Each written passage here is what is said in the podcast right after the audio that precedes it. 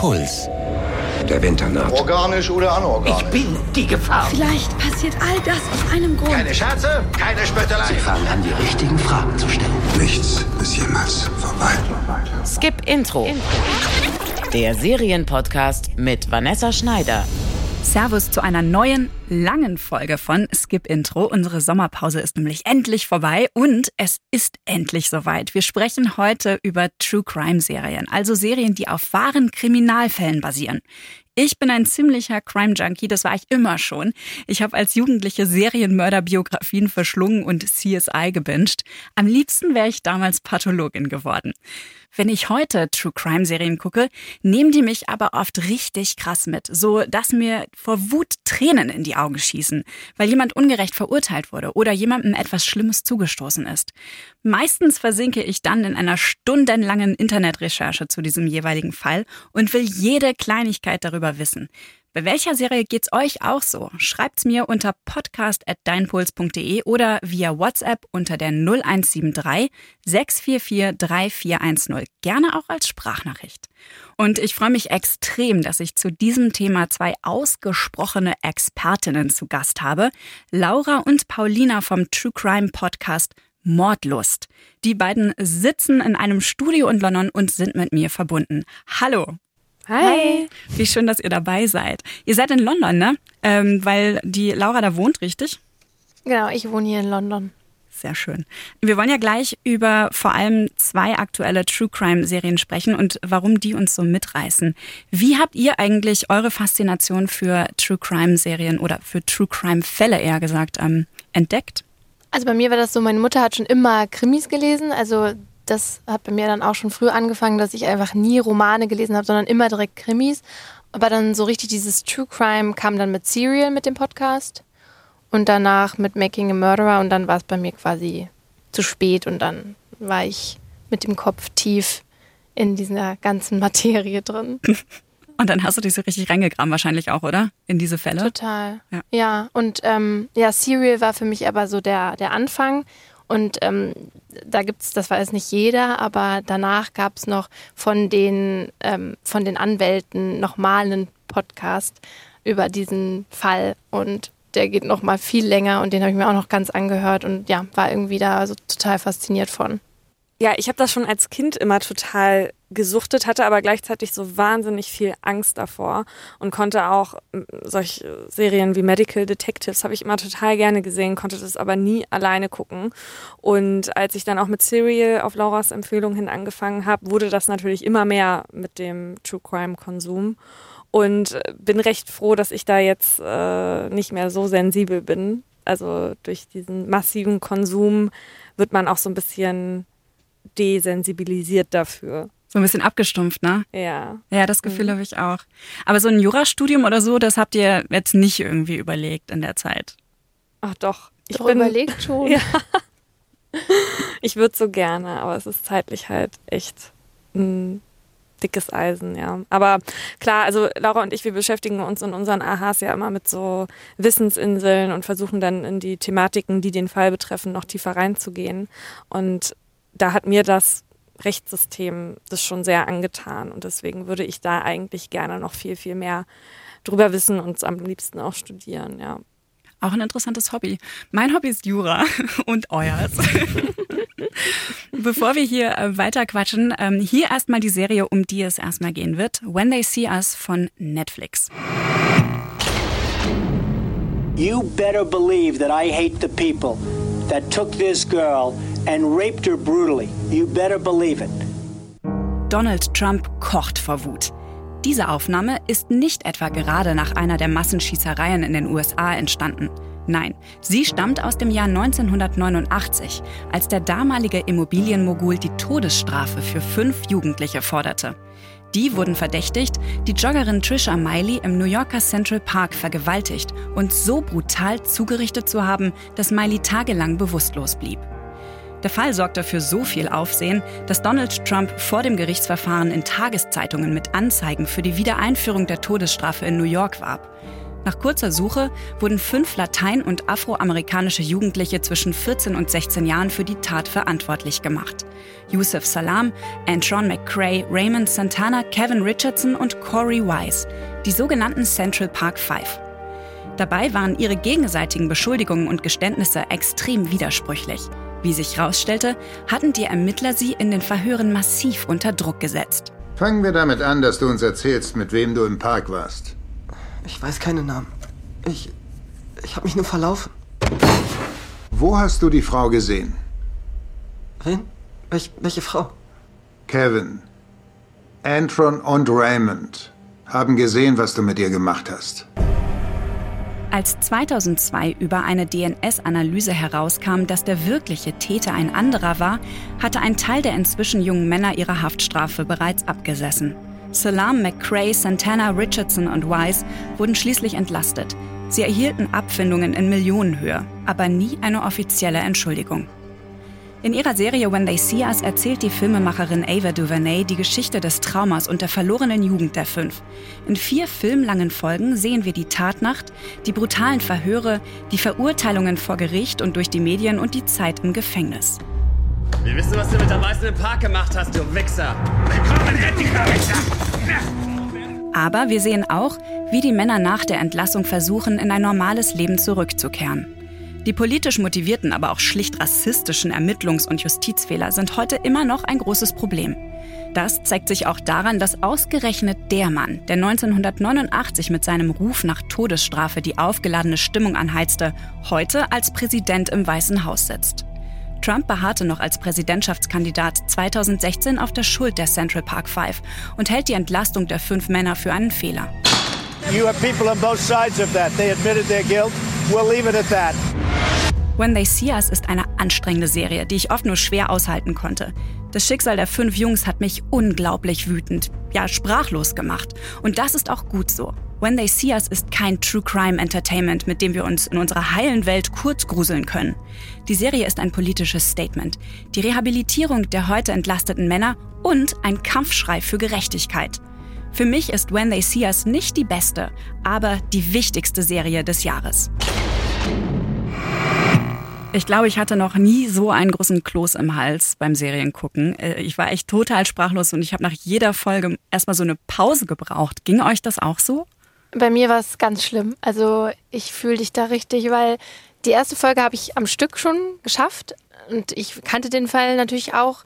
Aber dass mich das dann auch so catcht, hätte ich nicht gedacht. Und weil ich ja wusste, wir werden hier drüber reden, wusste ich, dass ich zu Ende gucken muss und ähm, habe dann aber wirklich einen Monat quasi dafür gebraucht und habe dann gesagt, ich gucke das jetzt nur noch auf dem Weg zur Arbeit und zurück in der Tube, also hier in der U-Bahn, weil ich da immer so 40 Minuten unterwegs bin, damit ich nicht heule und damit ich es quasi schaffe, nicht total zu versinken im, äh, im Mitleid und im, im, im Schock sozusagen. Ja, deswegen, da ging es mir genauso wie dir. Und das hat mich selber überrascht. Das ist ja eine total abgefahrene Strategie, da wäre ich nie drauf gekommen. Ich denke mir mal, auf gar keinen Fall kann ich das in der Öffentlichkeit gucken. Ich fange ja an zu ja, heulen. Ich, auch ich habe also tatsächlich auch dann immer ein bisschen geheult, aber ich dachte, wenn ich zu Hause allein gucke, dann wäre es noch viel schlimmer. Ja. Ist es auch. Vor allen Dingen in der Tube kann man ja nicht so unfassbar gut äh, googeln, also so in der, ähm, in der Metro oder so. Ähm, ja. Das passiert mir dann zu Hause sofort, dass ich nebenbei dann anfange, äh, irgendwelche Google-Suchen aufzumachen und äh, nebenbei zu recherchieren und dann kriege ich nur noch die Hälfte von der Serie, muss, muss wieder zurückspulen, um es nochmal anzuschauen und muss mir dann die ganzen schrecklichen Sachen zwei oder dreimal ansehen. ja, ist schrecklich. Ähm, ich habe damals den Fall auch schon gekannt. Ähm, weil ich in der Schule was drüber gelesen habe. Das war 2002, da wurden die Männer ja entlastet, um die es in When They See Us geht. Und da haben wir irgendwie zwei Artikel aus der New York Times gelesen. Die genauen Umstände kannte ich damals gar nicht, das haben wir auch nicht groß thematisiert. Wir hatten einen Artikel von 1989, also damals, als dieser Fall ähm, so virulent war, und dann einen von 2002. Ähm, und ich erinnere mich wirklich nicht an wahnsinnig viel aus meiner Schulzeit.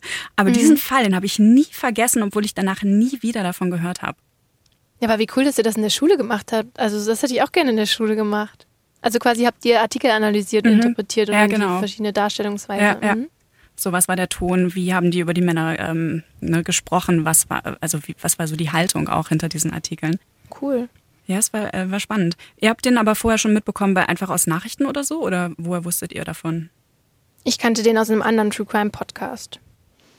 Ich habe davon nur grob mal gehört und versuche aber, wenn ich mich auf so eine Serie einstelle, die zu gucken, vorher gar nichts zu erfahren. Ich hasse Spoiler, äh, was manchmal so ein bisschen mit Laura schwierig wird. Laura will immer alles erzählen und schon alles selber vorher wissen. Ja, ich bin, ich bin gar nicht so. Ich will, also ich finde es gar nicht schlimm, wenn mir jemand vorher erzählt, worum es geht. Aber genau, und äh, mittlerweile langsam lerne ich, dass Paulina das nicht so empfindet und versuche auch dann immer die Klappe zu halten, aber manchmal geht es nicht. ich bin da total auf deiner Seite. Ich ähm, spoiler mich selber immer komplett vorher, bevor ich irgendwas sehe. Ich versuche alles vorher rauszufinden und dann äh, kann ich mich besser konzentrieren auf das, was passiert. Warum? Warum? Was ist mit euch? Die Spannung ist so groß. Aber da kann man schon sagen, irgendwie When They See Us ist schon ein bisschen so ein bisschen anders als andere True Crime Serien und Filme, oder? Also schon allein dadurch, dass man ja weiß, was passiert und dass es so chronologisch erzählt wird. Ja, ja, das stimmt. Ich glaube aber, dass du in den meisten True Crime Serien ja eigentlich weißt, was passiert, weil oft behandeln die ja wirklich medienwirksame Fälle, die für viel Aufmerksamkeit gesorgt haben. Von daher ist das, glaube ich, auch eine Herausforderung für die True Crime Produktion, dass die Masse eigentlich weiß, was geschehen ist, irgendwie neuen, neue Aspekte aufzeigst, eine neue Sichtweise erzählst, sowas. Mhm. Ich finde, äh, dass die Struktur von, von When They See Us ähm, sehr interessant ist, weil die haben ja diese vier Folgen und die sind sehr klar ähm, verpackt, irgendwie thematisch geordnet. Man hat die Tatnacht und die Verhöre, dann hat man in der zweiten Episode die Medien und auch äh, diese, diese Gerichtsverhandlungen, dann die dritte Folge das Leben nach dem Gefängnis und in der vierten Folge dann nur das Schicksal von Corey Wise und dann die Entlastung von allen. Äh, das fand genau. ich interessant gemacht, weil das, weil das alles nochmal so ganz also einzeln einfach beleuchtet hat und überall so Schlaglichter auf verschiedene Aspekte von diesem Fall geworfen hat, was ja oft bei solchen äh, Dokus eher nicht der Fall ist oder auch bei ähm, äh, Dramaserien. Ja, das stimmt. Aber äh, soweit ich das gelesen habe, hat sich ähm, die Ava DuVernay ja auch quasi explizit dafür entschieden, dem Corey eine ganze Folge zu widmen, weil das in der Berichterstattung damals oder auch insgesamt in der Berichterstattung immer nur die fünf waren und man so das Gefühl hatte, jeder hätte dasselbe Schicksal erlitten. Mhm, genau, und ja, äh, genau. ja, ja, das hat, hat sie auch gesagt. Und ich glaube, das haben auch die vier anderen äh, Männer gesagt, dass, dass sie selber finden, dass sie ein anderes Leben und eine mhm. andere, eine andere Behandlung erfahren haben als äh, Corey Wise, der ja äh, zwölf, fast 13 Jahre oder so im Gefängnis 13, war. Ja. Total furchtbare Story. Kommen wir gleich nochmal drauf. Ähm, was ich aber auch interessant finde, ist, dass diese Serie wohl eine ein deutige politische Haltung hat und auch eine Haltung zu dem Fall mitbringt. So ähnlich wie, finde ich, auch bei Making a Murderer. Man merkt schon, dass die Macherin ein etwas im Sinn hat dabei, wie sie das Ganze aufgebaut hat. Klar, man spürt ihre Wut durch die komplette Serie. Also das, das ist schon, finde ich, ganz extrem zu sehen. Und das ist auch für mich so ein Punkt, warum ich eigentlich True Crime Serien gar nicht so gern habe bevor du jetzt gefragt hast, dass wir hier Gäste sein äh, können, habe ich tatsächlich nie True Crime Serien geguckt. Ach Quatsch. Weil ich eher immer bei den Dokus bin, weil, ähm, weil ich ja auch weiß, wie das läuft, wenn was fiktional umgesetzt wird. Und das natürlich in Dokus ist das schon heute so und vor allen Dingen bei den Netflix-Dokus, wie jetzt dein angesprochenen Making a Murderer, wie das sozusagen beeinflussend wirkt und wie da gelenkt wird und so weiter. Und das ist halt, finde ich, bei fiktionalen Serien natürlich noch mehr der Fall. Und man merkt, was, was Ava DuVernay quasi, was ihre politische Meinung ist und was sie halt zeigen wollte. Und ähm, das ist so auch ein bisschen meine Kritik an der Serie, obwohl die eigentlich nicht gerechtfertigt ist, weil es ja eine Serie ist und keine Doku. Die hat ja nicht den Anspruch, quasi alles aufzufangen und zu erklären und auch die anderen Seiten zu zeigen. Aber deswegen ist vielleicht meine Meinung, dass ich immer bei den Dokus eher bin. Ich finde, es ähm, wird sehr schnell deutlich, ähm, eben diese Haltung von Ava DuVernay, ähm, als man die Staatsanwaltschaft kennenlernt, die Staatsanwältin Linda Ferstein, die mhm. irgendwie, zumindest sieht es in der Serie so aus, ein politisches Ziel verfolgt. Und natürlich kann man heute so aus der Distanz sowas vielleicht erkennen, solche Muster. Ich bin mir nicht sicher, ob man das damals hätte auch so offensichtlich sehen können. Und ich bin mir auch gar nicht sicher, ob das wirklich so ist, weil das können wir ja gar nicht. Also wie, wie können wir das belegen? Das wissen wir nicht. In der Doku könnte man sowas wahrscheinlich auch gar nicht zeigen, weil die Leute auch dazu wahrscheinlich keine Aussagen machen werden oder es niemanden gibt, der das belegen wird. Das fand ich fast schon schwierig, wie das dargestellt wird. Total. Also die Linda Ferstin ist ja quasi fast wie eine, mehr eine Karikatur als Mensch, ne? Ja. Also die ist die Böse, ja, die wird als die Böse dargestellt und die ihre Karriere verfolgen will und die auf alles andere quasi scheißt, so, ne? Ähm, ich glaube schon, dass man es in der Doku besser zumindest hätte einordnen können, dass man erklärt, wieso überhaupt sowas zustande kommen kann, dass man das überhaupt erstmal einordnet, wo ist New York City überhaupt Ende der 80er Jahre, wo stehen die, was ist das für ein Lebensgefühl, was, was für eine quasi, was für ein Rassismus da herrscht? Und ähm, Da wird sehr wie- viel die- vorausgesetzt, ne? Genau, und ich glaube auch, dass die Amerikaner oder vor allen Dingen die, die, die New Yorker das nicht brauchen, diese Einordnung. Aber das, das schaut ja gerade jeder. Und ich meine, jetzt wie wir, die sich dann damit auseinandersetzen und auch wissen, ja, wie Medien funktionieren, wie das funktioniert, die, die können das schon einordnen. Aber ich glaube, Leute, die sich damit nicht beschäftigen, die nehmen das als alles für bare Münze. Ja, ist ja auf wahren Begebenheiten. Und ich hätte mir einfach am Anfang, das hätte sie auch machen können, in, einer, in noch eine Folge davor setzen, um, ja, um zu zeigen, wo die sich jetzt gerade befinden. Wie kommt es überhaupt dazu, dass man ähm, ja, diesen Feind sucht und, und das halt da in dem Fall bei den Schwarzen halt sucht und ein Problem für dieses ganze Verbrechen, was da im Moment, also in dem, in diesem Jahr vorherrschte und dass da jeden Tag Frauen vergewaltigt wurden und so weiter. Das weiß man ja nicht, wenn man nur die Serie geguckt hat. Ja, man, es gibt da halt diese ganz kurze Szene, wo Linda Fassing am Telefon kurz erklärt, es gibt jedes Jahr 3000 Vergewaltigungen in New York, bla bla bla Mhm. und so. Also das will das schon so ein ja, bisschen aber- einfangen, aber die richtige, also die, so eine richtige Einordnung über das gesellschaftliche Klima gibt es, gibt es nicht so richtig. Also das habe ich bei der OJ-Doku zum Beispiel und auch bei der OJ Simpson Serie, die es gegeben hat, da fand ich das viel besser gelungen, weil du da sofort so einen Einblick hattest Ja. über den gesellschaftlichen Das hat ja direkt Zustand. so angefangen. Ja, ja, ja, stimmt.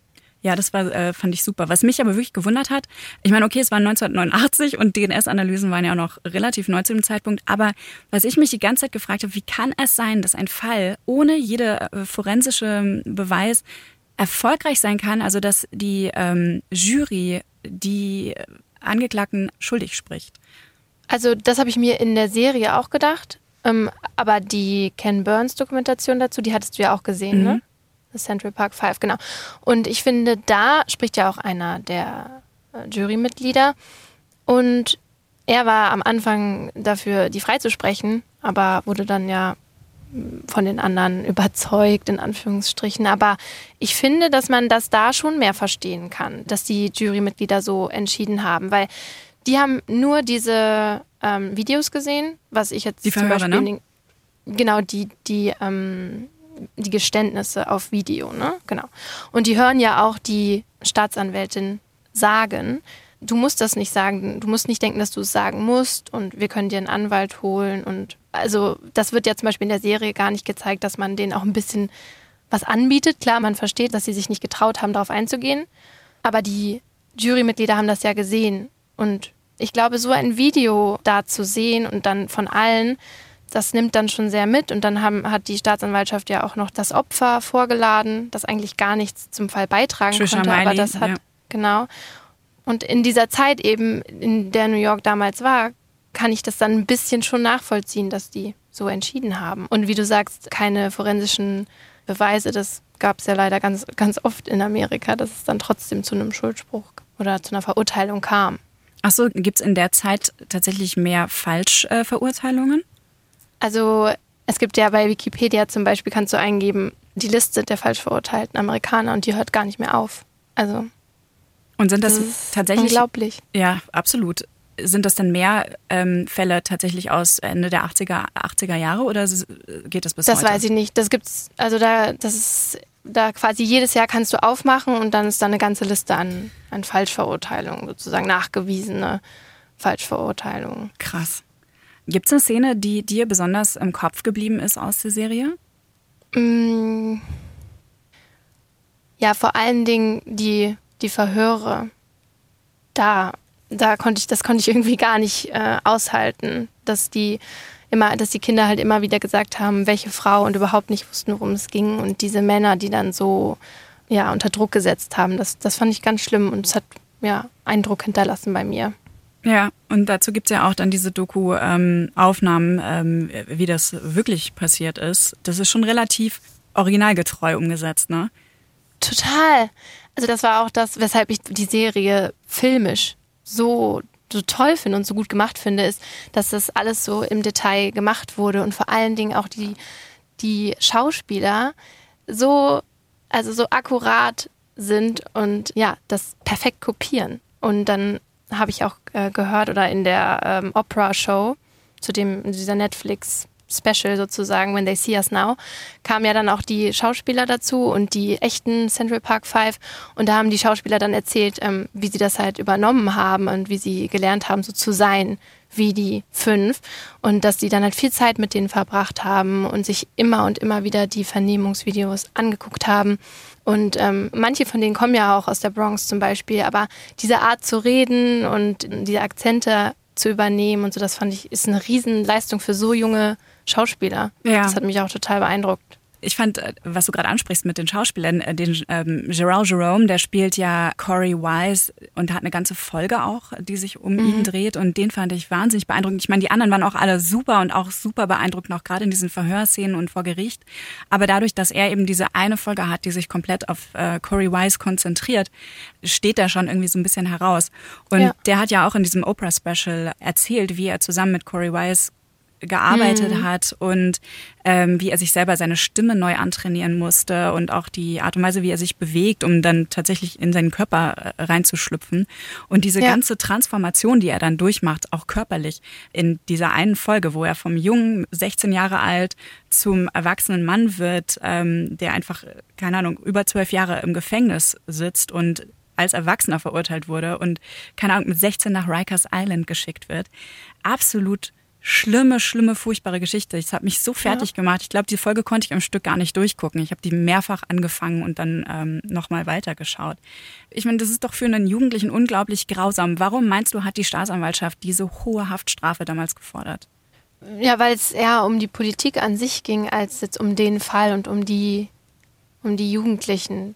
Und das kann man jetzt auch wieder ankreiden, der Serie zum Beispiel am Anfang, wo, ähm, wo die Jungs also diese 30 jungen Männer, kann man ja fast schon sagen, durch diesen Central Park laufen und Krawall machen.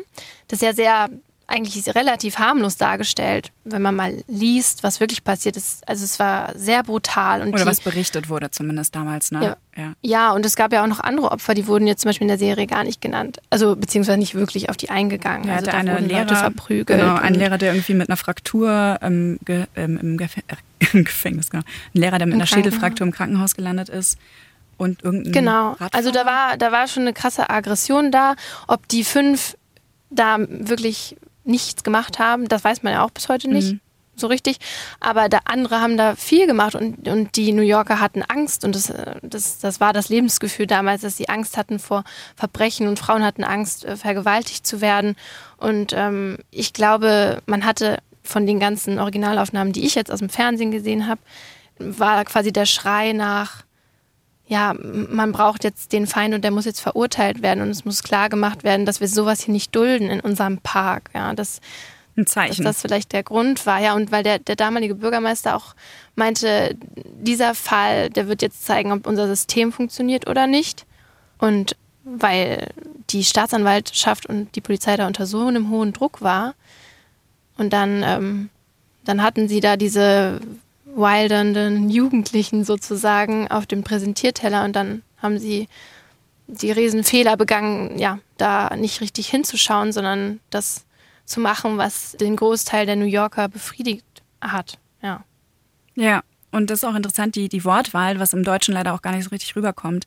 Ähm, in der deutschen Übersetzung wird immer von Krawall machen, glaube ich, gesprochen, statt diesem Wilding, was im, im mhm. Englischen ähm, benutzt wird. Und da ist immer so eine Entmenschlichung ähm, da, also zumindest das, was Linda Ferstin da in den, in den Mund gelegt mhm. wird. Sie redet immer von Tieren und von, ja. äh, von Tieren, die ähm, Wildern oder also Wild, ja. Wilding betreiben.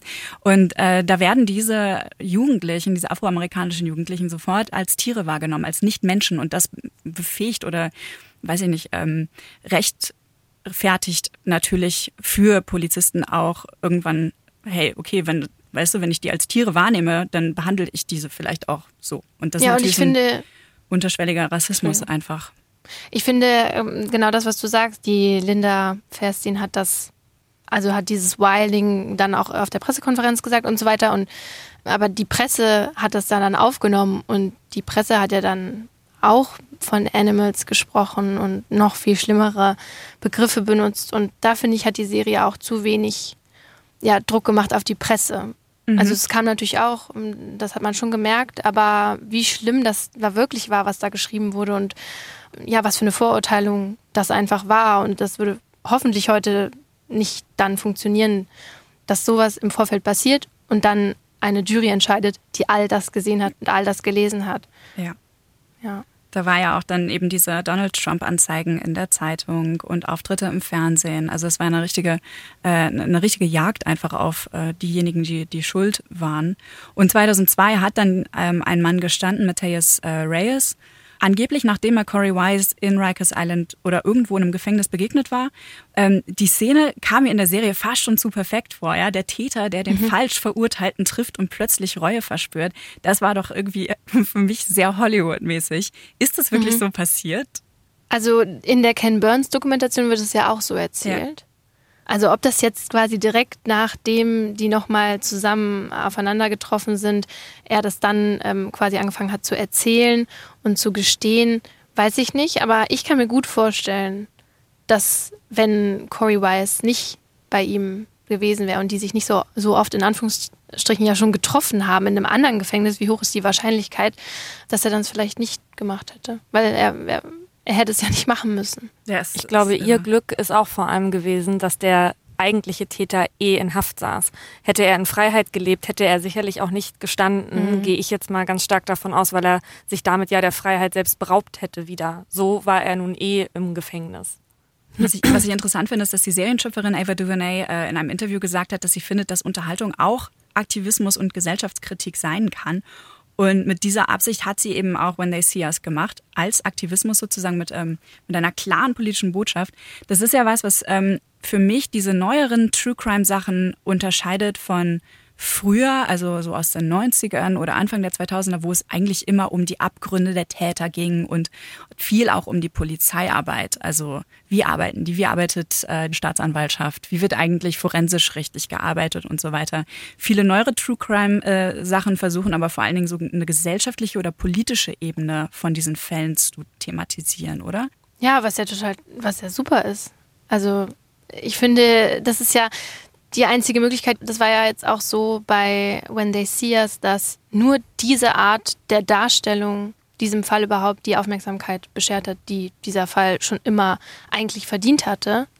Und ähm, ich bin quasi froh, dass ähm, diese Filmemacher oder Serienmacher sich dessen bewusst sind, dass sie das machen können und aber auch die Verantwortung haben, das trotzdem in, in einem Rahmen zu machen. Und da, ich weiß nicht, Ava DuVernay hat ja auch schon andere, sie hat ja schon Dokus gemacht die hat ja so den Background und deswegen finde ich gut, wenn sie dann so eine Serie macht, weil sie das einordnen kann und nicht komplett äh, sozusagen in eine Richtung drückt, weil sie ja weiß, was für eine Macht sie auch hat.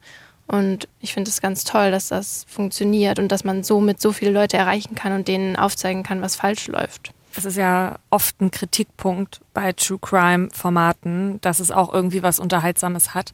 Und ich denke aber, dass es es war auch schon immer so, dass es ganz wichtig ist, wie du eine Geschichte erzählst.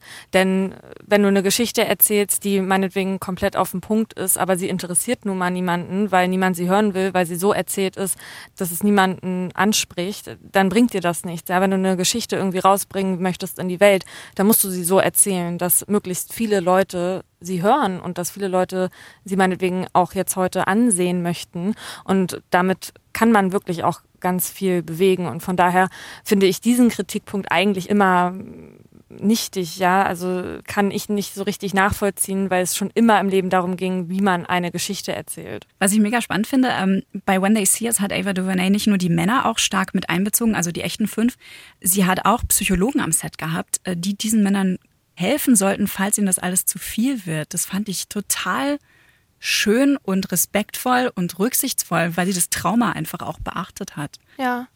Und was ich auch finde, ist, dass man dadurch auch merkt, dass sie diese Geschichte eben nicht nur für einen Selbstzweck erzählt hat oder zu einer Skandalisierung irgendwie ausgebeutet hat.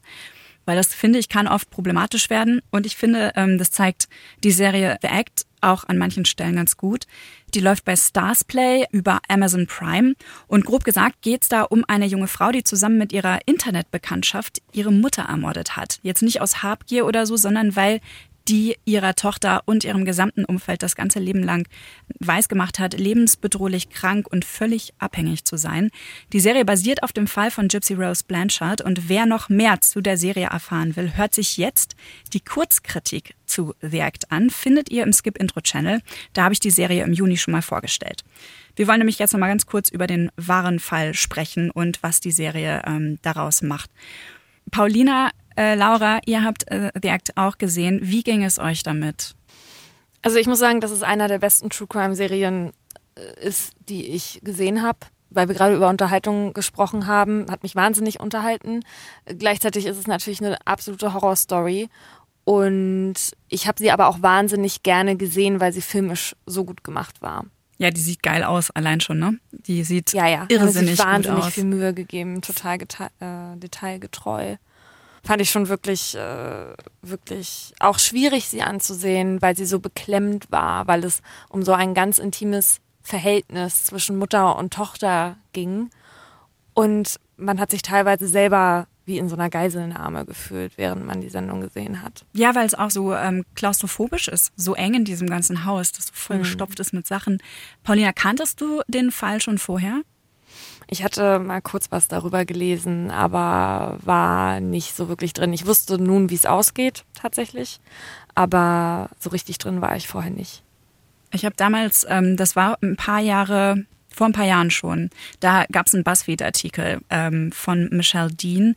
Die hat diesen ganzen Fall irgendwie damals begleitet und Ja. dann einen riesen Artikel drüber geschrieben und der war so faszinierend. Ich habe den gelesen und danach habe ich sofort natürlich meine Internetrecherche wieder losgelegt. Dann kam auf einmal eine Dokumentation äh, dazu raus, Mommy, Dad and Dearest und dann wurde die Serie angekündigt, äh, The Act. Also ich habe mich sehr darauf gefreut, das zu sehen, weil ich irgendwie das Bedürfnis hatte, da noch näher ranzukommen als diese Beschreibung, weil ich unbedingt wissen wollte, wer diese Gypsy ist, ob die vielleicht in Wirklichkeit einfach ein ganz hinterhältiger Mensch ist oder so und vielleicht doch nicht das Opfer, weil diese Frage stellt man sich ja immer unwillkürlich bei Tätern oder auch bei Opfern.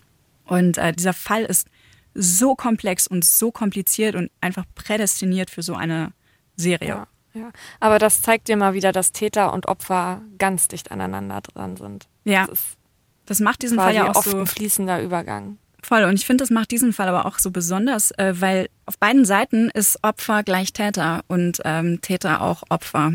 Ja. Da gibt's keinen geraden Strich dazwischen oder so eine Trennung irgendwie.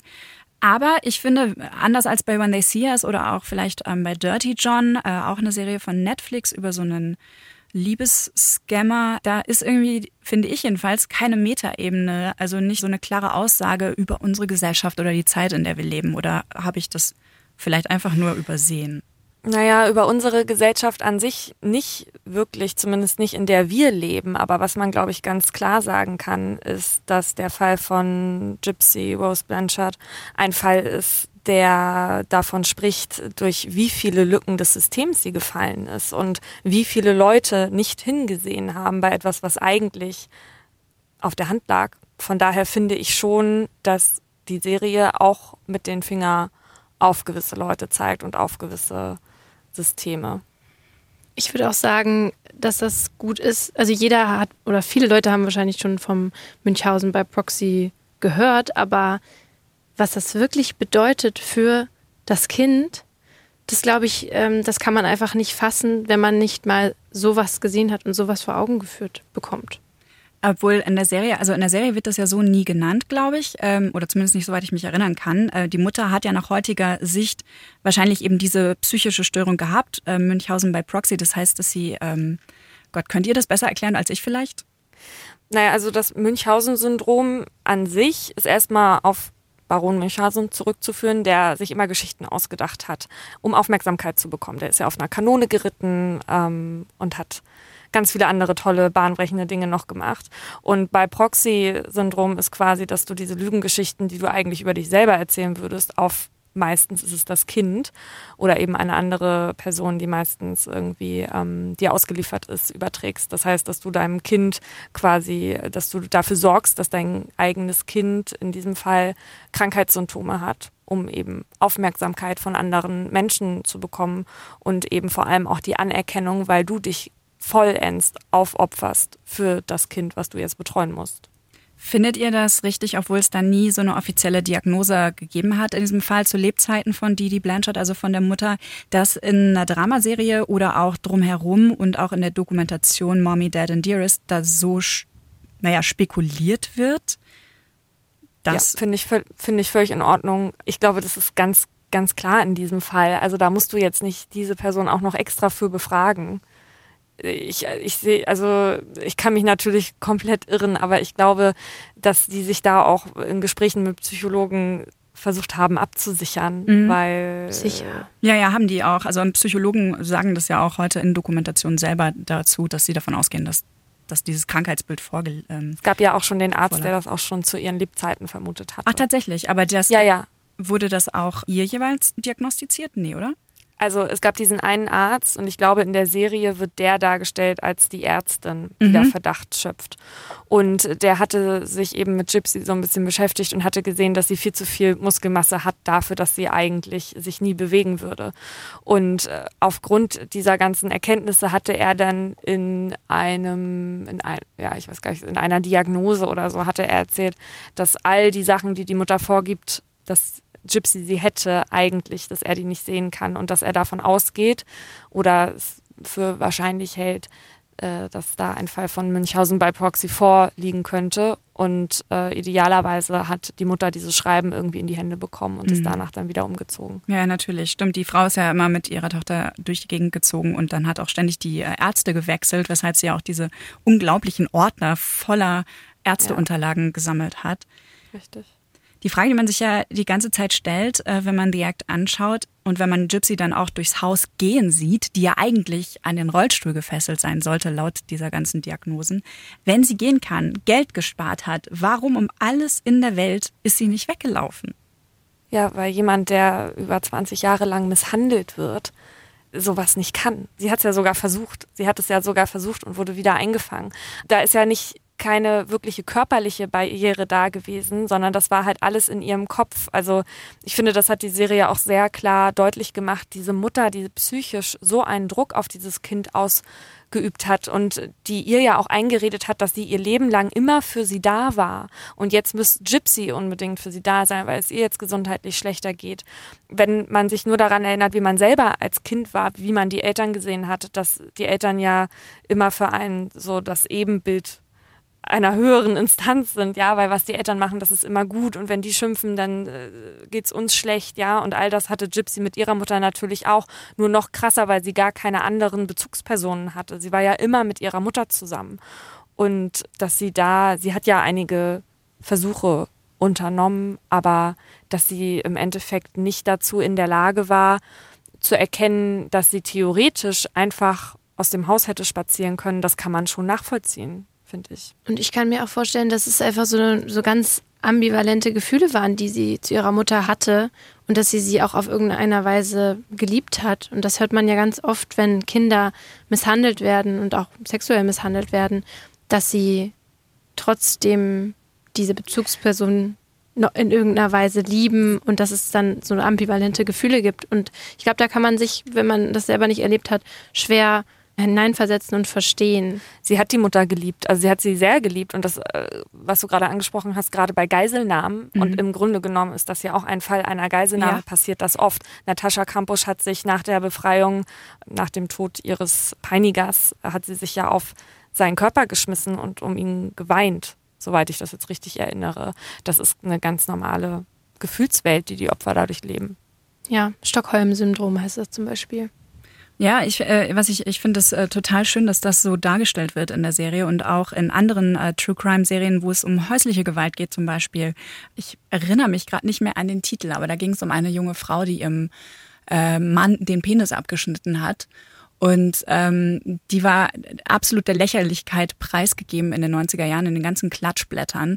Und die Dokumentation über diese Frau zeigt aber, dass was für ein schlimmes Leben sie eigentlich durchgemacht hat und dass sie nicht einfach gehen konnte, einfach weil sie dieser Gewalt ausgeliefert war, weil sie sich finanziell, psychisch und auch irgendwie aus Schuldgefühlen und aus Liebe heraus nicht aus dieser Beziehung und aus diesem Umfeld raus lösen konnte. Und ähm, das ist was, worüber sich die Presse auch sehr, sehr lustig gemacht hat oder einfach nicht den richtigen Ton gefunden hat, in der Berichterstattung darüber, dass da irgendwie eine Freiwilligkeit da ist und dass das quasi die eigene Schuld dieser Menschen ist, dass sie so, dass ihnen das passiert ist. Und das finde ich schön, dass es heute äh, viel mhm. differenzierter mhm. dargestellt wird, alles. Genau, und dass gezeigt wird, wie manipulativ Menschen sein können. Paulina, du hast doch noch diese andere Serie geguckt, Abducted in, in Plain Sight. War das da nicht auch so, dass sie da irgendwie halt von ihm so krass psychisch abhängig gemacht worden ist, dass ein Mädchen, obwohl sie vergewaltigt wurde, bei dem Peiniger geblieben ja, ist. Ja, ja, genau. Die Gypsy wurde ja wegen Totschlags zu einer Gefängnisstrafe von zehn Jahren verurteilt. Äh, ist es aus eurer Sicht ein gerechtes Strafmaß gewesen? Überhaupt nicht. Also ich bin der Meinung, dass, ähm, ich meine, natürlich haben sie da schon was mit berücksichtigt, was ihr, ihr Leben lang widerfahren ist, schon klar. Sonst äh, wäre es halt, halt lebenslänglich gewesen und äh, Mord. Sie hat jetzt einen Totschlag bekommen. Ich finde zehn Jahre trotzdem wahnsinnig viel dafür, dass sie 20 Jahre lang misshandelt wurde und eingesperrt war, sie jetzt noch mal weitere zehn Jahre mhm. ins Gefängnis einzusperren. Ich finde, da sollte man doch mehr Aufwand darauf verwenden, irgendwie sie psychologisch aufzubauen und auf ein normales Leben äh, vorzubereiten, weil kann man jetzt auch mal von ausgehen, dass wenn sie jetzt freikommen sollte und sie da nicht psychisch irgendwie jetzt mal irgendeine Grundlage von Außenstehenden bekommen hat, dass sie das auch nicht sehr einfach haben wird in der Welt da draußen. Das ist übrigens ganz schön, ähm, dieses Sinnbild von diesen Hamstern, die sie freilässt, als sie mit ihrem Freund dann abhaut nach dem Mord, dass äh, sie ja diese Hamster freilässt, mhm. die sie von ihrer Mutter geschenkt bekommen hat. Und sie sagt, jetzt seid ihr frei, aber genau so wie Gypsy haben die ja nie, die wurden nie so sozialisiert, dass sie gelernt haben, in Freiheit zu leben. Und deswegen werden auch die alleine draußen natürlich sterben. So mhm. wie Gypsy auch gescheitert ist alleine da draußen. Ja, total traurige Analogie, echt. Also beides ähm, mich machen True Crime Serien oft ja richtig fertig. Das ist bei Dokus dann auch so, auch bei den dramatisierten Serien, wo alles so nachgespielt wird, wie bei ähm, The Act und When They See Us, weil, weil die eben diese Gesellschaftsprobleme auch aufzeigen. Zum Beispiel der Fall von Amanda Knox, äh, diese amerikanische Austauschstudentin, die in Italien äh, wegen Mordes angeklagt wurde. Das war alles so ungerecht, weil man merkt selbst, wie man von der Berichterstattung über diese Fälle mal verleitet wurde, über Menschen zu urteilen. Und ich finde es total spannend, wenn sowas ähm, wieder aufgegriffen wird in diesen Serien. Merkt ihr das bei euch eigentlich auch manchmal so? Dass wir geleitet werden von mhm. der Presse, ja. von der medialen Berichterstattung, ja, selbstverständlich. Klar. Das ist ja bei jedem Menschen so. Das ist ja das Gefährliche daran. Ja, das habe ich ja jetzt gerade, wir hatten jetzt unsere vorletzte Folge, war eine Folge über Cold Cases und da hatte ich einen Fall, an den ich mich auch noch erinnern konnte. Da war der Ehemann kurzzeitig mal sozusagen in, in die Kritik geraten oder in, oder beziehungsweise die Presse hat sich auf den gestürzt und suggeriert, dass er schuldig ist. Und ähm, ich kann mich noch daran erinnern, dass ich das auch gedacht habe, nachdem ich diese mm, Artikel gelesen hatte. Und als ich mich aber dann richtig mit dem Fall beschäftigt habe, war das ganz, ganz anders. Und das hat mir viel Angst gemacht. Und äh, wir gehören auch mit dazu. Wir sind auch Presse in, in gewisser Weise. Und deswegen hat man eine große Verantwortung. Und ja, und deswegen muss man immer wieder den Kopf schütteln, wenn man sowas liest, wie bei When They See Us, was da für Artikel gestreut wurden. Und ja, es ist irgendwie ein Armutszeugnis ganz oft wieder für den Journalismus, ja. Also immer schön im Hinterkopf behalten, das ist eine wahre Geschichte. Im Zweifel stecken echte Menschenleben und echte Schicksale dahinter, wenn wir von sowas lesen und uns auch selbst ja. dann immer wieder hinterfragen. Ne? Ich fürchte, meine Leitung wird zu euch gleich nach London gekappt. Ähm, oh. Zum Schluss also noch eine Frage. Welche True Crime Serien oder Dokus darf man nicht verpassen? Ähm, also ich bin auf jeden Fall großer Fan von The Act, muss ich, muss ich gestehen. Ähm, Amanda Knox, was du eben angesprochen hast, habe ich, glaube ich, dreimal gesehen mhm. weil ich es so spannend fand. Und Abducted in Plain Sight fand ich auch wahnsinnig gut, muss man aber aushalten können. Okay. Tut weh. Okay. Äh, ist aber ein Dokumentarfilm. Bin sehr gespannt. Keine Serie. Dann natürlich Making a Murderer, falls das noch keiner geguckt hat. Also das, das sollte man auf jeden Fall gucken. und ähm, auch die Entwicklung zu der zweiten Staffel, wie sich, ja, wie sich das entwickelt hat, wie jetzt anders erzählt wird und das fand ich ganz spannend und das hat mich total gecatcht. Vielen, vielen, vielen Dank, äh, Paulina und Laura, dass ihr dabei wart. Das war wirklich sehr schön, mit euch über diese beiden äh, Fälle zu sprechen. Danke dir. Danke, dass wir hier sein durften. Ihr findet Paulinas und Lauras Podcast überall, wo ihr Podcasts hört. Die beiden diskutieren bei Mordlust alle zwei Wochen über zwei Kriminalfälle, die sie so beschäftigen. Aber nie skandalisierend, sondern super einfühlsam und mit extrem viel Hintergrundwissen. Den müsst ihr unbedingt abonnieren, wenn ihr auf True Crime steht. In der nächsten Skip-Intro-Episode checke ich für euch die Comedy-Serie Fresh Off the Boat über das Leben einer taiwanesisch-amerikanischen Familie. Die geht nämlich in die vierte Staffel in Deutschland und trotzdem kennen diese Serie noch viel zu wenig Serienfans, weil die irgendwann am frühen Morgen an einem Samstag läuft. Und wo ihr gerade da seid, lasst uns doch eine Bewertung und ein Abo da, dann verpasst ihr auch keine Folge mehr und wir erreichen noch ein paar mehr Leute mit Skip Intro. Fortsetzung folgt. Redaktion Katja Engelhardt und Marion Lichtenauer. Produktion Corbinian Guggenmoos, Francesco Burgio und Johanna Gutzek. Sounddesign Lorenz Schuster und Enno Rangnick. Skip Intro. Der Serienpodcast von Puls. Ihr findet uns im Netz auf deinpuls.de slash skipintro. Puls.